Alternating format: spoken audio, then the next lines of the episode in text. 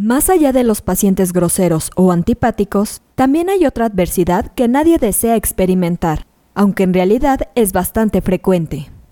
Se trata de las demandas por negligencia médica. Y no importa si eres un doctor novato o experimentado, porque todos están expuestos. En este episodio te hablaremos de los principales motivos de las demandas por negligencia médica en México durante el 2022. Comenzamos.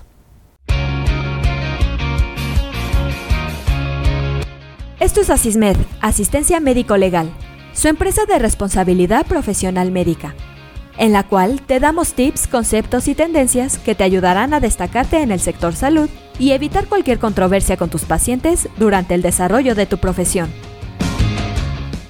Las demandas por negligencia médica son tan frecuentes que se estima que la mayoría de los profesionales de la salud sufrirán al menos un enfrentamiento legal a lo largo de su carrera aunque también se debe aclarar que no todos proceden, ya que mucho se resuelve antes de su conclusión. Además, no siempre es culpa de ustedes como médicos, porque en ocasiones los responsables son los pacientes o los propios hospitales.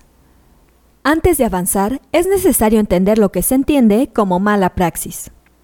En su definición más sencilla, se describe como toda infracción de parte del médico, del deber propio de su profesión, y más concretamente, del deber de actuar con la diligencia objetivamente exigida, por la naturaleza del acto médico que se ejecuta, según las circunstancias de las personas, del tiempo y del lugar.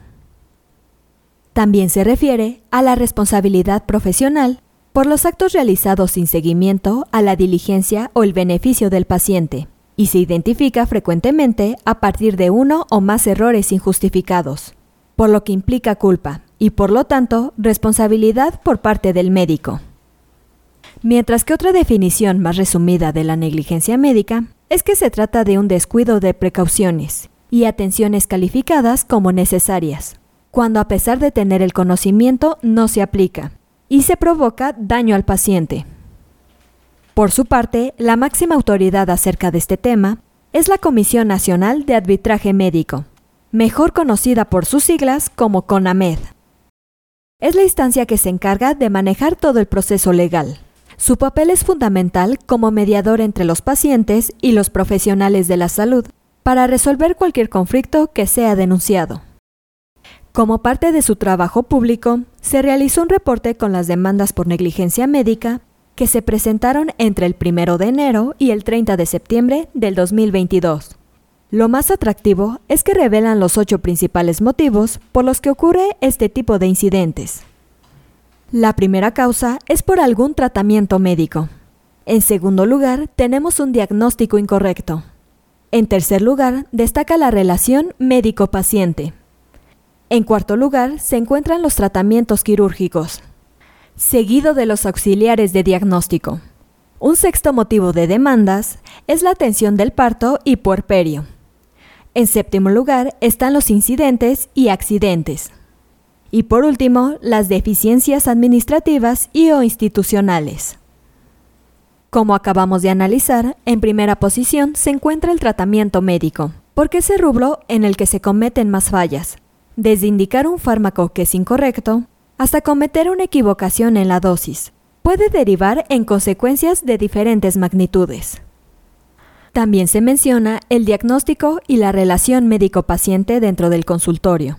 Ambos aspectos son de gran importancia, porque son los cimientos de una pronta recuperación.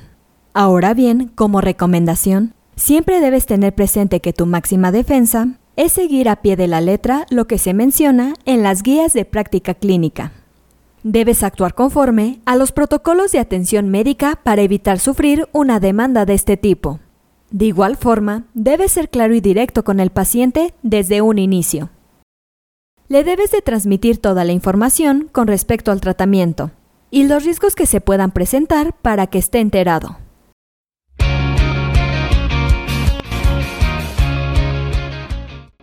Esto es todo por hoy. Te invito a no perderte nuestros próximos episodios. Y la forma de no perdértelos es suscribiéndote a este podcast desde tu aplicación preferida.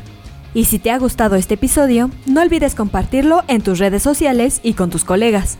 Si quieres disfrutar de más contenido, visita nuestra página en www.asistenciamedicolegal.com, así como nuestras redes sociales como Facebook, Twitter, Instagram, YouTube y TikTok. Hasta la próxima.